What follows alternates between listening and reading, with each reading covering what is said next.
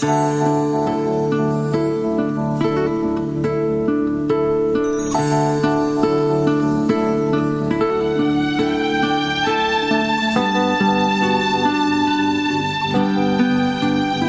a dar una lectura del Éxodo 32, 1 al 14. Son unos cuantos versículos que si es que me siguen, entonces después ponemos una reflexión.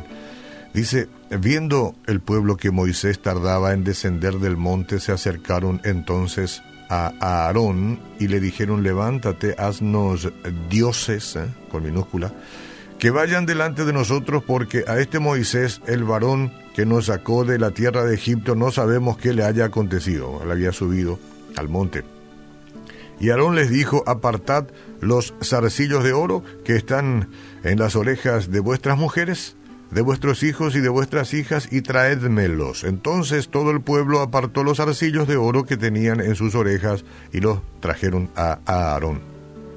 Y él los tomó de las manos de ellos y les dio forma con buril e hizo de ello un becerro de fundición. Entonces dijeron, Israel, estos son tus dioses que te sacaron de la tierra de Egipto. Craso error. Y viendo esto, Aarón edificó un altar delante del becerro y pregonó a Aarón y dijo, mañana será fiesta para Jehová.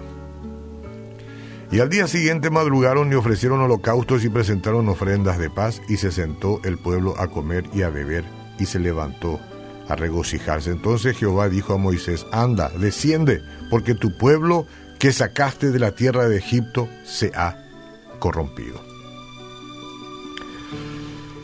Bien, muchos eh, creyentes temen que Dios pueda rechazarlos si pecan demasiado. No leen la Biblia a diario o lo disgustan de alguna u otra manera porque no leo la Biblia a diario o porque Dios eh, se disgusta conmigo. Pero nuestra salvación y confianza en el Padre Celestial se basa en su carácter inmutable. Estas cosas siempre son un poco delicadas para decirlo. La falsa creencia que el Todopoderoso pueda rechazar a una persona que ha salvado ya surge de una visión simplista de la naturaleza. Nosotros tendemos a atribuir una emoción a Dios en cierto momento. Por ejemplo, podríamos asumir que está enojado o que está feliz. Nosotros somos lo que asumimos esto. Ahora Dios está enojado. Ah, ahora Dios está feliz. en realidad, la naturaleza del Padre Celestial es mucho más compleja que eso. Pensemos en nuestras propias emociones simultáneas. ¿eh? Así como podemos amar a un hijo incondicionalmente al mismo tiempo que nos sentimos molestos por sus acciones, el Padre Celestial también puede hacerlo. Recuerde que la ira justa que lo llevó a amenazar a los israelitas con el castigo no cambió su cuidado por ellos hasta hoy. Algunas personas señalan pasajes como el que yo hoy les leí. Quise leer más, pero usted puede hacerlo después en este, casa para que medite después de las reflexiones. El Éxodo 32 del 1 al 14.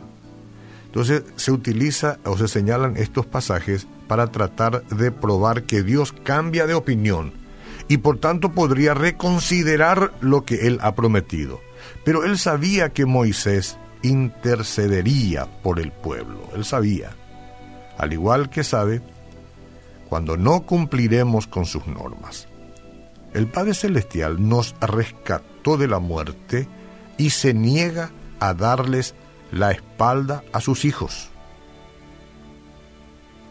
Usted que piensa que Dios le dio la espalda, usted que conoció a Cristo, que lo recibió, que anduvo con el Señor y que después sus emociones lo llevaron de aquí para allá, sepa que Dios se niega de darle la espalda a usted y a mí.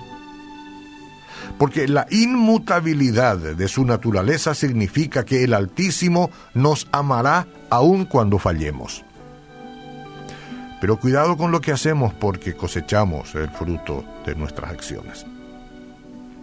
Entonces, no dispare usted para aquel lado ni para el otro lado pensando que Dios se enojó y que usted ya no tiene solución. Ahorita mismo es cuando debemos todos juntos venir al Señor Jesucristo a decir, Padre, gracias por la gracia. Gracias porque un día me perdonaste, me lavaste, me limpiaste y mi nombre quedó registrado en el libro de la vida. Gracias porque tengo vida contigo y me repondré de muchas cosas porque tú me ayudarás. Tu Espíritu Santo me anima, me convence ahora. Me levanto en tu nombre Jesús y continúo adorándote por siempre. ¿Cuántos tienen un Dios como ningún otro?